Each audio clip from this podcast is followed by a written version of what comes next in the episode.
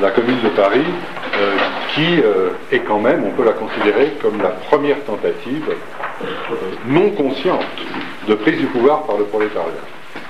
Et c'est ce que Marx a fait remarquer, c'est que la classe ouvrière de Paris s'est retrouvée finalement au pouvoir sans l'avoir recherché et sans s'en être aperçu. Mais il n'en reste pas moins que Marx a considéré que c'était une tentative de prise du pouvoir et ça l'a amené à revoir certaines affirmations du manifeste communiste. Hein. On en dira un petit mot tout à l'heure. Euh, dans le manifeste, il n'était pas très clair euh, quelle devait être l'attitude de la classe ouvrière vis-à-vis du pouvoir d'État euh, de la bourgeoisie. Et après la commune, Marx a conclu qu'on avait eu l'exemple de ce qu'il fallait faire, pas de façon méthodique, puisque les communards n'en étaient pas tout à fait conscients, mais que la machine d'État ne pouvait pas être simplement prise et utilisée à ses propres fins par le prolétariat, mais qu'il devait la briser pour en construire une autre complètement différente. Alors la commune, c'est en même temps un mythe. Pendant de nombreuses années, actuellement c'est devenu très pâle, mais euh, chaque année on allait manifester euh, au mur des fédérés à Paris euh, pour l'anniversaire des communards, depuis toujours. Maintenant, il y a, je crois, plus grand-chose. Il y a des amis de la commune qui y vont, il y a des syndicats un petit peu, mais il n'y a pas grand monde. Avant, c'était des manifestations vraiment de masse. Et il y a des tas de légendes contradictoires qui ont euh, circulé sur la commune. Euh, par exemple, euh, vous savez que le mausolée de Lénine à Moscou, il y avait un drapeau de la commune qui était au-dessus du cercueil de, de, Lénine. Il y a un croiseur soviétique qui était très populaire, qui s'appelait Commune de Paris, qui était le plus grand croiseur soviétique.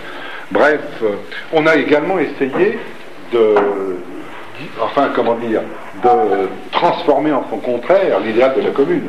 Les jeunes du Front National se sont réclamés des communards à un moment, de la commune de Paris. C'est-à-dire qu'il y a eu des tentatives euh, dans tous les sens. Il n'en reste pas moins que la commune est restée quand même un, symbole pour le mouvement ouvrier. Alors elle présente de très nombreux aspects qui sont contradictoires, mais il y a des données de base qui persistent et euh, qui sont toujours utiles à l'heure actuelle.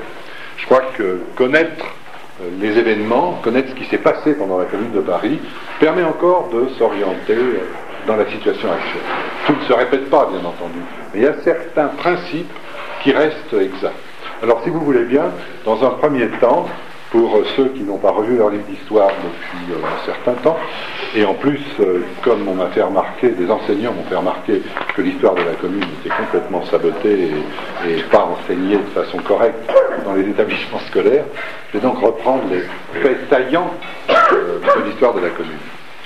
Alors, rappel historique donc, ça se passe pendant l'Empire de Napoléon III. Donc je vous rappelle que le 2 décembre 1851, euh, le président de la République, qui était Napoléon III, à ce moment-là, accomplit son coup d'État. Alors là-dessus, je vous renvoie au, livre de Marx, euh, le 18 Brumaire, euh, qui a été écrit très peu de temps après le coup d'État. Il l'a écrit en 1853 et le coup d'État est de 51. Alors Marx explique que Napoléon III représente en fait les paysans parcellaires et euh, on s'apercevra que petit à peu, petit à petit, il sera lâché par euh, les puissants qu'il avait soutenus. Et Napoléon III, très emmerdé, euh, va essayer, pour tenter de durer, de faire naître un esprit patriotique contre les Prussiens, et va organiser la guerre contre la Prusse de 1870. Ce sera euh, le dernier procédé en, sa possession pour tenter de durer. Euh, auparavant, il aura desserré, euh, il aura desserré les mailles de la répression en France, il aura permis un certain nombre, il se sera permis un certain nombre de libéralités, par exemple le droit de coalition va être à nouveau accordé en 1864 on pourra faire des syndicats, on pourra faire un certain nombre d'associations. Et euh, bon, il va y avoir la guerre avec la Prusse pour essayer, au moyen du sentiment patriotique de l'Union nationale, de faire durer l'Empire. Ça ne va pas durer. Lâché par ses soutiens, la guerre de 70 euh, va être très courte. et en un mois, l'Empire va être liquidé. Euh, la Troisième République va naître après la fameuse capitulation de Sedan. L'empereur est fait prisonnier. Et le peuple parisien se soulève, et deux jours après, c'est-à-dire le 4 septembre, la République est proclamée avec la volonté de chasser l'envahisseur prussien. Un gouvernement est constitué qui va s'appeler gouvernement de la défense nationale, et Paris va subir un siège terrible, euh, horrible, où on va manger les chiens, enfin vous avez lu sans doute, il y a des tas de trucs qui ont été écrits là-dessus, le siège de Paris va être une horreur. Et finalement, euh, la capitulation sera signée à la fin du mois de février 71. Euh, Auparavant, une Assemblée nationale constituante a été élue. Elle a été élue, mais la grande majorité va être composée de gens qu'on a appelés les ruraux, c'est-à-dire des élus euh, par la campagne, qui vont être royalistes, soit légitimistes, c'est-à-dire euh, fidèles de Charles X, soit euh, orléanistes du duc d'Orléans, donc les deux tendances royalistes, mais la plupart vont être donc royalistes ruraux. On les appellera d'un tas de noms, non seulement ruraux, mais ruminants, ça, c'est dans une lettre de la fille de Marx, Jenny euh, Marx. Elle parle des ruminants. Et à Bordeaux, euh, au début du mois de février, c'est-à-dire le 13 février, cette assemblée va élire un chef du pouvoir exécutif qui fera parler de lui par la suite, qui sera Adolphe Thiers, le petit Adolphe Thiers. Adolphe Thiers a aussi un long passé, il aura des de sobriquets. Alors je vous les énumère quelques-uns. Adolphe le Petit, Général Boum, euh, Tamerlan à lunettes, l'infâme vieillard, général Tom Pouce, l'invalide de Versailles. Bon, c'est pour que vous ayez une idée euh, de qui était euh, Thiers. Inquiet, alors Thiers à ce moment-là va foncer à Versailles pour essayer de négocier la fin de la guerre avec Bismarck. Inquiet devant la, résistance des, travailleurs parisiens qui sont armés, et qui sont armés en une, ce qui s'appelait la garde nationale. La garde nationale, c'était euh, tous les Parisiens valides euh, avec un fusil. Hein. C'était 170 euh, 000, je crois, 200 000 types en armes. C'était donc quelque chose d'important. Thiers avait très peur, en tant que représentant du gouvernement bourgeois, de ces Parisiens armés. Et Thiers veut absolument s'emparer des canons que la garde nationale avait réunis à Montmartre. C'était des canons qui étaient euh, répartis dans, Paris, à Belleville, enfin dans différents endroits, et euh, qui avaient été payés par les Parisiens. C'était une souscription euh, pour défendre Paris contre l'envahisseur prussien qui était tout autour. Hein. l'armée allemande n'était pas loin, hein. l'armée prussienne n'était pas loin. Et Thiers avait très peur de la présence de ces canons entre les pattes des, Parisiens influencés par des idées socialistes, extrémistes, que sais-je. Donc il a essayé à plusieurs reprises de s'emparer des canons. La garde nationale euh, prudente s'est dit si on laisse les canons répartis dans Paris, on va nous les piquer. Et donc ils avaient été rassemblés notamment euh, à Montmartre, à Ménilmontant, je crois, et à Belleville. Et euh, Thiers a envoyé des troupes pour s'emparer des canons de Montmartre. Alors là, vous savez tous ce qui s'est passé. Il a envoyé des troupes très tôt le matin. Il y avait des gardes nationaux qui étaient là, mais qui n'étaient pas très nombreux. Mais manque de peau, Thiers n'avait pas prévu les camions pour évacuer les camions, les, canons. Il a fallu donc attendre des moyens de transport qui sont, à ce moment-là, la population du coin est accourue et on insiste beaucoup sur le rôle des femmes euh, qui sont venues, les ménagères, les, les, habitantes de la région, ont foncé avec leurs enfants et ont commencé à euh, essayer de détourner la troupe euh, de cette occupation. Et les soldats, finalement, ont fini par lever la crosse en l'air et par refuser et par rejoindre la population. Bon, ça a été une véritable explosion euh, populaire. Alors, c'est la fameuse journée du 18 mars 1871, euh, qui est toujours euh, célébrée, qui voit le début de la révolte. le peuple et les soldats fraternisent et le gouvernement va s'enfuir à Versailles. Alors, tout cela est suivi de près par le mouvement socialiste, et notamment par Karl Marx, euh, qui était à cette époque-là euh, en Angleterre. Et Karl Marx euh, va faire adopter par l'international une adresse. Il avait déjà envoyé une première adresse, hein, je n'ai pas le temps d'insister là-dessus, mais il y a eu trois adresses de Marx, enfin rédigées par Marx, mais adresses de l'international ouvrière, la première internationale, qui concernait les événements parisiens. Il y avait une première adresse après la, fin de la guerre, une deuxième adresse qui est celle-là, et la troisième adresse que vous connaissez sans doute, euh, qui a été publiée par la suite sous le nom La guerre civile en France sur la commune de Paris. C'est la troisième adresse de l'international, mais en fait rédigée par Marx. Mais dans sa deuxième adresse, celle dont je vous parle, Marx avait écrit il ne faudrait pas que les Parisiens euh, profitent de l'occasion, euh, c'était avant euh, la, tentative de prise des canons, avant le 18 mars, hein, c'est bien avant. Mais il sentait qu'il y avait une situation révolutionnaire en France et il mettait les Parisiens en garde contre la tentation de vouloir se livrer à une tentative avant-gardiste de prise du pouvoir, alors que le Prussien est là, euh, que l'armée de Versailles n'est pas loin. Bref, ne faites pas de gauchisme, en gros, leur dit-il. N'essayez pas de prendre le pouvoir trop tôt. Il l'avait senti venir. Mais, c'est ça qui est intéressant avec Marx, c'est que quand les Parisiens, euh, sans écouter ses conseils, euh, se sont emparés des canons, ont refusé de les rendre, etc., Marx a bien évidemment immédiatement soutenu la commune de Paris.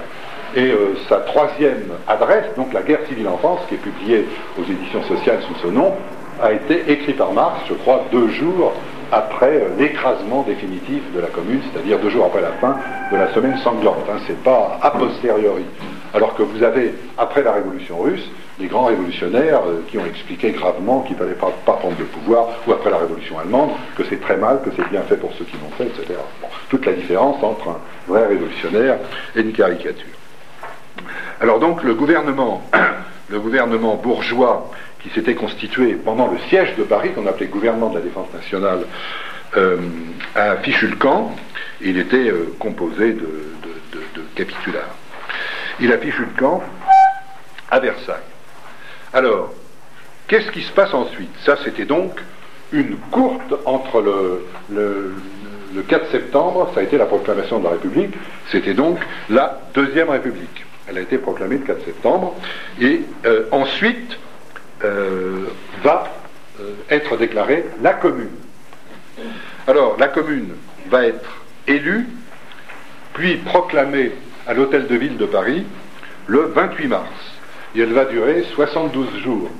72. Il faut se rappeler 72 parce que je vous rappelle que quand la République soviétique a dépassé les 72 jours, Lénine a dansé dans la neige, parce qu'il avait dépassé d'un jour la durée de la commune de Paris. Pour vous dire que la commune est restée quand même un symbole très important euh, en dehors euh, du de l'hexagone euh. Des communes vont voir le jour dans plusieurs villes, notamment ici, n'est-ce pas, à Toulouse, à Lyon, à Marseille, au Creusot, à Narbonne. Elles ne vont pas durer très longtemps. Mais euh, ça sera d'ailleurs une des critiques que feront plus tard euh, les historiens révolutionnaires de la commune, c'est de ne pas avoir essayé d'envoyer dans toute la France des émissaires pour euh, fomenter des communes sur le modèle parisien. Alors, le 21 mars, ça ce que je vous fais c'est le rappel historique, hein, après je ferai. Le, 21 mars, les Versaillais vont entrer dans Paris et ça va être la semaine sanglante qui a été le plus effroyable massacre d'un pouvoir euh, paniqué euh, contre euh, la classe ouvrière. Hein, quand on lit des, textes sur cette époque, c'est vraiment horrible, c'est des massacres de femmes, d'enfants, de sang-froid comme on a peu vu par la suite. Alors on dit, hein, les bourgeois disent, oui, mais les communards, qu'est-ce qu'ils ont fait? Ils ont fusillé l'archevêque machin chouette d'Arbois, ils ont fait aussi des, des horreurs. Bon, en fait, c'est vrai qu'il y a eu un certain nombre d'actes discutables par les fédérés aux abois, lorsque les armées versaillaises avaient commencé leur massacre, mais ça n'a rien de comparable. Hein. Je vous cite quelques chiffres. On dit qu'il y a eu officiellement 30 euh, pardon, 100 exécutés euh, par la commune, fusillés euh, carrément, comme le monseigneur machin chouette, et 877 Versaillais tués au combat. Par contre, les chiffres les plus modérés qui sont donnés sur les massacres de Parisiens par, délibérés par les Versaillais, ça, ça oscille autour de 20 000. Et pour l'époque, la population parisienne n'était pas énorme. Donc c'est quelque chose de très important. Sans compter ceux qui ensuite ont été condamnés. Alors on dit qu'il y avait environ euh, euh, une quinzaine de milliers de condamnés, et ceux qui ont été déportés, notamment en Nouvelle-Calédonie, puisque c'était la colonie la plus lointaine, et c'est là que notamment Louise Michel a été envoyée. Alors, donc ce que je vous ai résumé là, ce sont les euh, principaux événements euh, historiques, disons, de cette période. Alors maintenant, quelques mots sur qui dirigeait la commune? La commune, qu'est-ce que la commune? C'était donc des gens qui ont été élus par la population parisienne. Hein, c'est la municipalité parisienne élue par le peuple. Alors, qui, dirigeait la commune? Sur le plan politique, comment on peut les considérer? Alors, il y a eu d'abord les représentants avant l'élection de la commune, qui dirigeait la révolution, si vous voulez, c'était les représentants de la garde nationale, ce qu'on a appelé le comité central de la garde nationale. Alors, il a été formé à la mi-mars. Auparavant, euh, les, les, gardes nationaux qui n'étaient pas organisés se sont organisés en fédération de la garde nationale. Et cette fédération de la garde nationale a regroupé environ 200 bataillons qui représentaient, comme je vous l'ai dit tout à l'heure, 170 000 à 200 000 hommes. Donc c'est quand même une force importante. Mais, phénomène intéressant, les chefs de cette garde nationale n'étaient pas désignés par le haut, ils étaient élus. On élisait les officiers. C'est pas banal, mais c'est comme ça. Dans la garde nationale, les officiers, l'état-major, étaient élus. Et à la mi-mars, euh, enfin, cet ensemble a formé, a élu un comité central de la garde nationale qui s'est trouvé finalement, en dehors de sa volonté, projeté à la tête du mouvement. Quand euh, la garde nationale a rejoint euh, les, gens qui refusaient de laisser partir les canons, euh, quand ils se sont retrouvés dans la rue, euh, finalement, l'armée de pierre étant barrée, il fallait bien qu'il y ait quelqu'un qui dirige, il fallait bien qu'il y ait euh, une espèce de pseudo-gouvernement, si vous voulez, qui ait organisé la vie dans Paris. Et c'est le comité central de la garde nationale qui a été chargé de cette tâche. Mais il l'a fait malgré lui, il l'a fait, il ne cherchait pas à prendre le pouvoir, il n'y avait personne, c'était le trou, donc il a pris le pouvoir. Et le comité central de la garde nationale était composé, non pas de grands révolutionnaires, mais en général de petits bourgeois modeste, inconnu pour la plupart, euh, sorti du peuple, qui avait horreur de l'illégalité, horreur de la violence, et désireux avant tout de laisser la place, de partir pour s'occuper que de la garde nationale et de laisser la place à euh, une commune euh, normalement élue, légalement élue. C'était des admirateurs de la légalité. Et donc cette commune a été élue, donc le 28 mars, et on a eu ce qui s'est appelé le Conseil général de la commune. 90 élus pour le Conseil général de la commune. 90 élus. Quels étaient-ils? Sur ces 90 élus, il y avait seulement 13 membres du comité central de la garde nationale. Donc les autres, c'était autre chose. Et il y avait effectivement beaucoup d'ouvriers. Une majorité de révolutionnaires avec euh, beaucoup d'ouvriers pour l'époque, 25 ouvriers, ce qui était quand même assez important. Ce n'étaient pas des grands ouvriers d'usine, hein. à l'époque il n'y avait pas de grandes usines, il y avait euh, des artisans, il y avait des petites euh, entreprises, mais ça représentait, si vous voulez, l'ouvrier parisien. Et alors sur le plan politique, on distingue euh, comment trois groupes principaux qui vont s'opposer en permanence. Il n'y a aucune unité dans, enfin, dans les rangs des responsables de la commune. Il y a trois groupes principaux. Il y a d'abord le groupe de l'international, mais attention, hein, bien que Marx fasse partie de la première internationale, ça n'était pas le leader incontesté de la première, comme Lénine a été le leader incontesté de la troisième. Euh, Marx, euh, enfin les, marxistes, disons les partisans de Marx, en France notamment, étaient très minoritaires. Et celui qui avait beaucoup plus d'influence en France, c'était Proudhon. C'était le leader euh, anarchiste, si vous voulez, Proudhon, avec lequel Marx avait beaucoup polémiqué. Et les représentants de l'international, parmi ces 90 élus, étaient 15, une quinzaine à peu près. Je vous en cite quelques-uns parce que les noms euh, sont connus. Il y avait Varlin, il y avait euh, Frankel, qui était un Hongrois, il y avait euh, Benoît Malon, il y avait Camélina, Camélina qui est mort en 1932. Vécu quand même assez longtemps. La commune a laissé des traces, même physiques, jusqu'à cette période. L'international est donc représenté par une quinzaine de militants. Mais les Proudhoniens étaient des militants euh, légalistes, euh, prudents, qui voulaient organiser des coopératives, mais qui n'envisageaient pas du tout de renverser par la force, par la violence, le pouvoir de la bourgeoisie.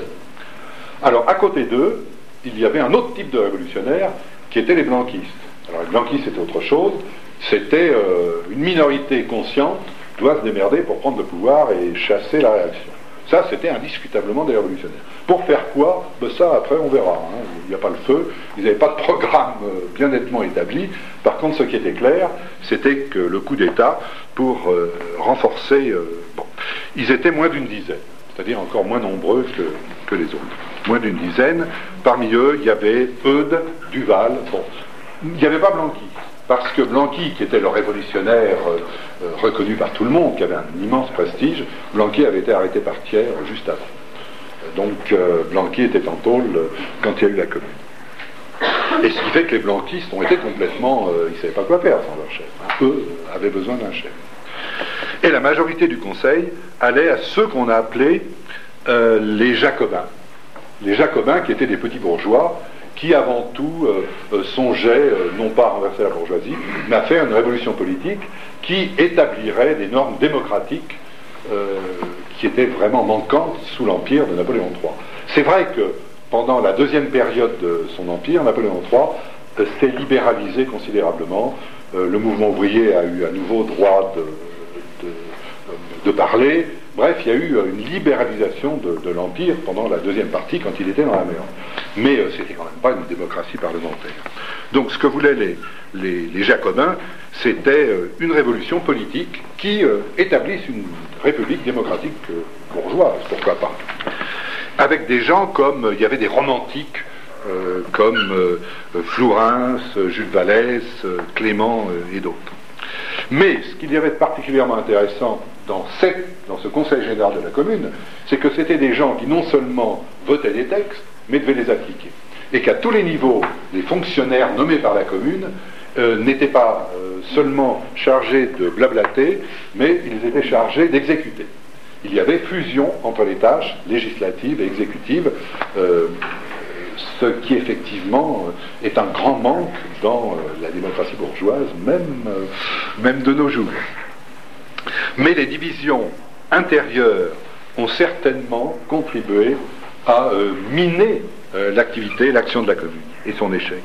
Car par exemple, le comité central de la garde nationale euh, voulait garder la main sur les militaires, enfin sur la garde nationale, et ne laisser à la commune que de régler les problèmes politiques. Or, il aurait fallu qu'il y ait une unité depuis le haut jusqu'en bas pour arriver à vaincre l'armée de Versailles. Hein, on a bien vu ce qui s'est passé pendant la Révolution russe, alors on va en dire un mot tout à l'heure quand on parlera de la, Révolution russe, mais il est très clair qu'en période de guerre civile, où on a affaire à des armées organisées, dirigées euh, par des officiers avec une discipline et tout ça, il ne peut pas y avoir plusieurs pouvoirs euh, pour s'opposer euh, efficacement à une force de ce type. Donc ces divisions ont certainement contribué à l'échec final.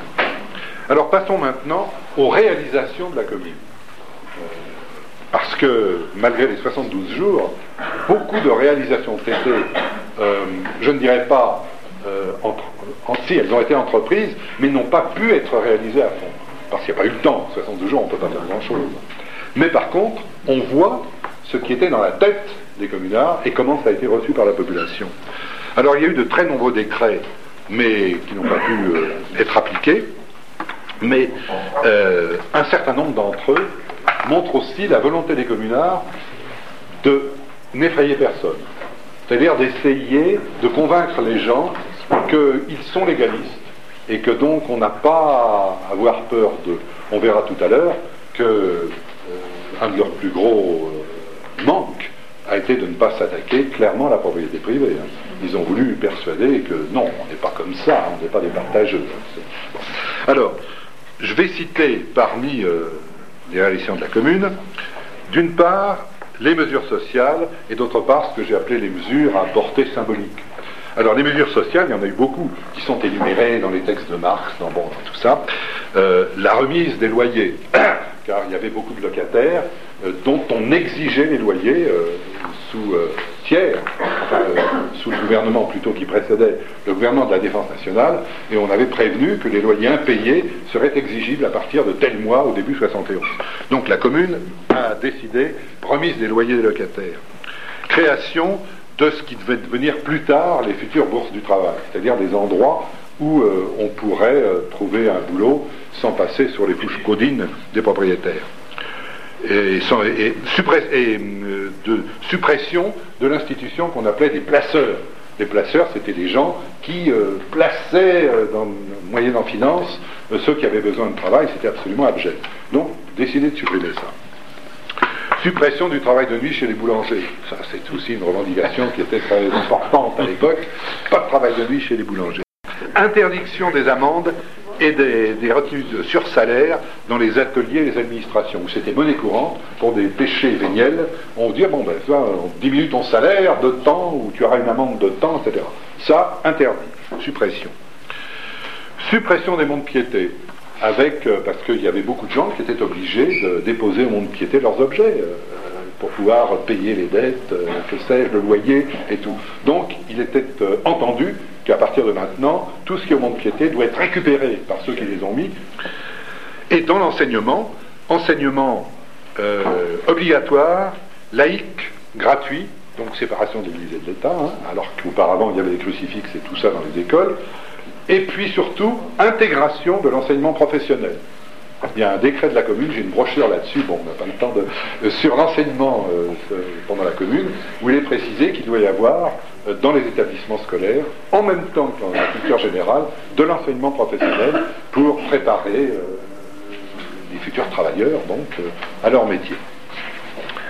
Et enfin, recensement des fabriques abandonnées par le propriétaire pour être remise à des coopératives ouvrières. Ça, c'est là où la commune est allée le plus loin dans l'atteinte au droit de propriété. Ça va pas très loin, hein. mais parce que les propriétaires ont abandonné leur propriété. Mais il n'est pas question de piquer euh, les propriétés de ceux qui sont là. Voilà pour, euh, disons, les mesures sociales euh, qui ne sont pas très effectives, si vous voulez, mais qui témoignent de ce qu'il y avait dans, la tête des responsables de la commune. Ensuite, il y a eu des, des, mesures que l'on peut dire à portée symbolique. Alors, la suppression de l'armée permanente, euh, qui a été remplacée par la garde nationale, dont tous les citoyens euh, doivent faire partie. Garde nationale, donc ils sont armés, hein, ils ont les fusils chez. Garde nationale. Ensuite, tous les responsables dans la garde nationale, dans l'administration, dans la justice, dans l'enseignement, doivent être élus et révocables. Ça aussi, c'est un truc incroyable, hein, que les officiers soient élus révocables, ou les professeurs. Bon, euh, ça témoigne d'une volonté de ne pas couper l'état euh, du citoyen, comme on dirait à l'heure actuelle, n'est-ce pas? Ensuite, le traitement des employés de la commune, du plus haut au plus bas, c'est-à-dire du membre du conseil au balayeur, le traitement de l'employé de la commune ne doit pas dépasser le salaire d'un ouvrier. C'est quelque chose aussi d'incroyable. C'est-à-dire qu'on ne peut plus maintenant faire carrière pour avoir euh, un traitement intéressant. C'est une mesure qui a été aussi soulignée largement par Marx, par Lénine, etc., pour montrer que c'est une attaque directe euh, euh, au pouvoir de l'État bourgeois. C'est une mesure qui est d'ailleurs toujours conservée dans le communiste révolutionnaire. Permanent, pas un salaire très élevé d'après ce que j'ai entendu dire. Et séparation d'Église et de l'État, ça comme je vous l'ai dit, et il y a ensuite euh, quelques mesures particulièrement symboliques qui ont été, euh, bon, il y a eu des tableaux qui ont été faits là-dessus, il y a eu la, démolition de la colonne Vendôme, la démolition de la colonne Vendôme avec Napoléon qui était dessus et qui représentait euh, l'Empire. Elle a été démolie. Ils ont été déçus, d'ailleurs, de s'apercevoir, une fois qu'elle était par terre, que le bronze était juste à la surface, mais qu'à l'intérieur, c'était de la pierre de merde. pas du tout ce qu'ils croyaient démolition de la colonne Vendôme, euh, incendie de la maison de Thiers, elle a été complètement cramée, euh, la maison de Thiers à Paris, et puis euh, également il y a eu un grand spectacle de crémation de la guillotine, car la peine de mort a été abolie. Sauf en période de guerre civile, bien sûr, mais sans ça, la peine de mort sur le plan juridique était abolie. Alors il y a deux aspects essentiels sur lesquels je veux aussi dire un mot c'est premièrement la question des femmes. Tout à l'heure, je vous ai dit que les femmes avaient joué un très grand rôle dans euh, la mutinerie qui a fait que les soldats ont rejoint euh, les fédérés. Donc pour la première fois, les femmes prennent une part massive aux mobilisations. Quand la commune a été proclamée, il y a un certain nombre de photos, vous savez, de la commune. J'ai un petit bouquin que je n'ai pas amené, mais euh, de photos euh, qui ont été prises par des journalistes. Bon, c'est des photos, il y en a certaines qui sont assez marrantes parce qu'elles sont complètement posées. C'est-à-dire que par exemple, vous assistez à la fusillade de l'évêque machin chouette, à l'évidence, euh, vous assistez pas à la fusillade, hein, c'est des types qui miment euh, les trois fusillés, avec d'autres qui miment, bon, etc. Il y a des photos comme ça, mais il y en a d'autres qui sont des vraies photos sur les barricades, qui sont absolument extraordinaires. Alors, les femmes se sont donc, ont participé massivement aux mobilisations, euh, se sont organisés en comité de quartier, c'était la première fois, euh, comité de quartier, et c'est une euh, socialiste d'origine russe qui a créé la première union des femmes pour la défense de Paris, Elisabeth Dimitriev, femme extraordinaire, qui a bon, qui a beaucoup fait parler d'elle. Et elles ont été dénoncées par les Versaillais et par les types on les a dénoncées sous le nom de pétroleuses. Alors les pétroleuses, c'était les femmes qui, avec des bouteilles de pétrole, soi-disant pénétraient dans les caves, parce que Paris euh, a été incendié pendant la période de la guerre civile, et quand les communards euh, senti que c'était fini, ils ont incendié eux-mêmes un certain nombre de bâtiments, l'hôtel de ville, etc.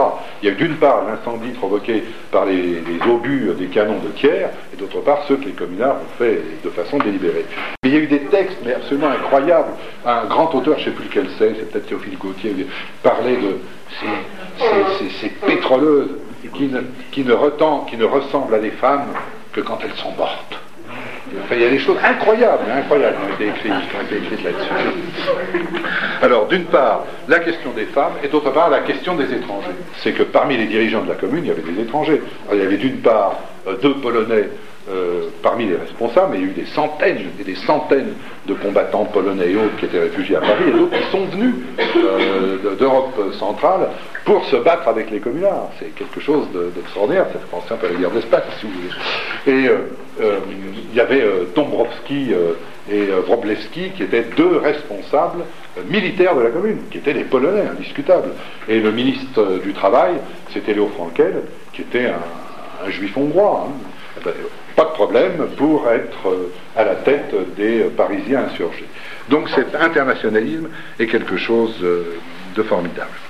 Bon, alors euh, un mot maintenant sur les faiblesses de la commune, parce que la commune a duré 67 jours, mais elle a été écrabouillée. Est-ce qu'il aurait été possible de faire mieux? Est-ce qu'il aurait été possible, je ne dis pas de vaincre, mais enfin de ne pas finir comme ça, cet incroyable massacre Alors les critiques ont été faites euh, ont été faites par Marx, bien sûr, tout de suite après, comme je vous l'ai dit, dans la Commune en France, ont été faites euh, euh, par Lénine, qui en a beaucoup parlé, dans l'État et la Révolution. Hein, il y a des chapitres que j'ai cités dans la vidéo qui sont à lire parce que Lénine s'en est énormément inspiré pour l'État et la Révolution. Les, faiblesses de la commune, à mon avis, c'est qu'elle montre tout ce qu'il y a d'extraordinaire dans la spontanéité des masses pour renverser l'ordre existant et tout ce qu'on ne soupçonne pas. Hein, moi, je me rappelle, que ce soit, je sais pas, mai 68 ou euh, euh, décembre 95, mais tout ce qui en quelques jours apparaît et qu'on ne soupçonne pas quelques jours avant. Brusquement, les gens sont autres, se mettent à se parler dans la rue, se dire bonjour dans le métro, se sourire. Enfin, des trucs incroyables. C'est un, changement de climat. Ça survient, et ça vient pas sur commande, ça. Ça vient pas sur commande. Eh bien, la commune, ça a été ça, car la population parisienne, avant, elle n'était pas du tout remontée, n'était pas prête à faire ce que, à se battre sur les barricades comme, euh, elle l'a fait euh, de façon incroyable. Donc, ça a montré le, côté fantastique de la spontanéité des masses, mais en même temps, ses limites. C'est qu'il y a une tendance inhérente à s'arrêter en chemin quand les premiers succès ont été obtenus, on sous-estime euh, ce qui va se passer du côté de l'adversaire, et on s'arrête, on rigole, on fête, on... Donc, euh, s'arrêter en chemin et se contenter des premiers succès. C'est malgré lui, euh, sans en avoir conscience, que le prolétariat de Paris s'est finalement retrouvé au pouvoir, et sans véritable direction révolutionnaire, puisque comme je vous l'ai dit, aussi bien la commune que le comité central de la garde nationale, le premier, euh, enfin le, comité central n'était pas des vrais révolutionnaires, hein, c'était des types tout ce que vous voulez, mais ils n'avaient pas l'idée de renverser le régime existant. Et puis euh, la commune elle-même était divisée en gens qui s'engueulaient en permanence. alors donc, c'était toutes les occasions d'écraser l'ennemi, d'écraser Versailles, ont été passées, enfin, ont été sous-estimées. Et Marx et Lénine en soulignent deux très importantes. La première, c'est de ne pas avoir immédiatement cavalé au cul de Thiers quand il s'est réfugié à Versailles alors qu'il y avait les, 170 000 types euh, armés euh, avec les canons de la garde nationale, et que Thiers n'avait pas d'armée, il n'avait rien. La troupe euh, qui devait faire les Versaillais, elle avait foutu le camp avec Thiers, mais c'était des soldats démoralisés, que les officiers avaient du mal à commander, et si on avait envoyé un certain nombre d'agitateurs corrects dans leur rang, ils auraient pu faire que l'armée bascule. Il y a un texte où, euh, euh, je crois que c'est Trotsky qui dit il faut, quelquefois seulement 10 agitateurs conscients, bien organisés, pour faire basculer un régiment. Euh, bon, je ne sais pas s'il en faut que 10, mais enfin peu importe. Mais la commune n'a pas fait d'effort pour écraser Versailles. Et Versailles aurait pu être écrasé sans problème dans les premières semaines. Et la deuxième chose, ça a été le, respect devant la propriété privée et surtout la Banque de France car ils avaient en main tout le pognon de la Banque de France. On ne touche pas, on est honnête, on a été élu légalement, on ne pas faire des choses comme ça. La banque nous prête de l'argent, effectivement, la banque a prêté un petit peu pour rembourser des trucs, pendant qu'elle finançait à coups de dizaines de millions euh, Versailles, les armées de Versailles. Et s'ils avaient pris la banque, euh, s'ils l'avaient occupée, s'ils l'avaient contrôlée, Thiers avait, n'avait plus de moyens de, même de, parler avec Bismarck, euh, puisqu'il fallait que la France paye euh, son dû à l'Allemagne. Enfin bref, ça foutait une merde pas possible. Ils n'ont pas fait. Donc c'est les deux plus grosses, il y en a eu d'autres, mais c'est les deux plus grosses, les deux plus gros manques, si vous voulez, de la Commune de Paris, le respect sacro-saint pour finalement l'ordre existant, qui était l'ordre bourgeois. Alors, quelles sont les leçons à tirer euh, bon, qui sont très nombreuses. Euh, je n'ai pas le temps évidemment, on en reparlera tout à l'heure, et j'en sors les, deux, les deux principales, si vous voulez. La, première, c'est sur ce qu'est l'État bourgeois. L'État bourgeois, euh, qui pour un marxiste est un organe tenu par la classe dominante, la bourgeoisie, et tenu non seulement par l'armée, la police, euh, l'appareil d'État, mais également, on dirait maintenant, par une chose qui n'existait pas à l'époque, mais qui étaient les médias, hein, qui sont une puissance fantastique pour abrutir, pour assommer les gens. Ça n'existait pas à l'époque. Donc, euh, l'État bourgeois ne se réforme pas, ne, se dépasse pas, comme disent maintenant un certain nombre de fidèles théoriciens marxistes, euh, mais doit être brisé. Et c'est là-dessus que Marx est revenu sur ce qu'il a dit dans le manifeste communiste. C'est lui-même qui le dit, et il le dit, je vous la cite euh, en biblio, dans une célèbre lettre à son ami et médecin, le docteur Kugelmann, euh, après la commune de Paris, il lui dit, euh, les Parisiens ont montré, ont fait le plus que pouvait faire un prolétariat qui se trouvait dans ces conditions-là, mais la leçon principale que j'en retire, c'est qu'on ne pourra pas réformer l'État, on ne pourra pas utiliser l'appareil d'État, il faudra le briser, faire ce qu'ont fait les communards, qui ont commencé à faire les communards, en élisant les officiers, en supprimant l'armée de métier, en séparant euh, l'État de l'Église. Enfin, les, premières mesures témoignaient de la volonté de ne pas utiliser un appareil d'État tout fait, mais d'en créer un autre. Ça, c'est la première des leçons que euh, Marx et les marxistes ont tirées alors la commune l'a fait très timidement, mais elle a montré, euh, le chemin. Et euh, la deuxième leçon, qui est évidemment euh, importante, c'est que si la spontanéité des masses est insuffisante pour aller jusqu'au bout, c'est-à-dire pour obtenir la victoire, eh bien il faut un parti révolutionnaire. Ça, c'est évidemment les bolcheviks qui l'ont souligné le plus.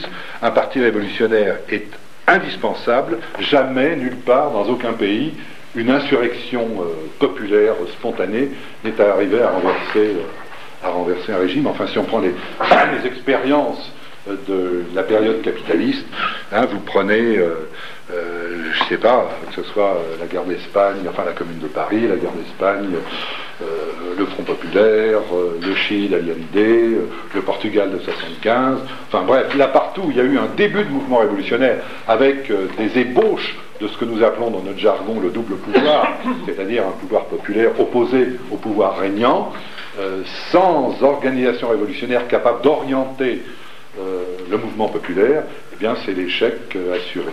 Alors ça ne veut pas dire, bien évidemment, qu'il ne faut pas réfléchir à ce que, enfin, modifier en permanence, ne pas se copier, ne pas copier les différentes expériences les unes sur les autres, et euh, faut-il un parti révolutionnaire Faut-il des partis révolutionnaires Que sais-je? C'est une discussion euh, qui n'est pas terminée. Mais par contre, la chose dont on peut être certain, mais même dans notre expérience euh, individuelle, on s'en rend compte, c'est que s'il n'y a pas de, militants qui a réfléchi aux choses, un mouvement se casse la gueule. Moi, je m'en suis rendu compte, enfin, dans un tout petit domaine de militants dans un hôpital, même quand il y avait des grands problèmes qui se posaient, euh, euh, ben, il a fallu un petit noyau. Hein. Il y avait une taupe rouge, ça s'appelait comme ça à l'époque, les taupes rouges. Euh, les taupes rouges ont, lancé des idées, on fait des réunions, puis finalement il y a un grand machin, comité de défense de l'hôpital, tout. Mais spontanément, les gens tout seuls n'auraient rien fait. Bon, ça c'est valable pour une action de type syndical, si vous voulez. Mais sur le plan politique, c'est encore plus valable.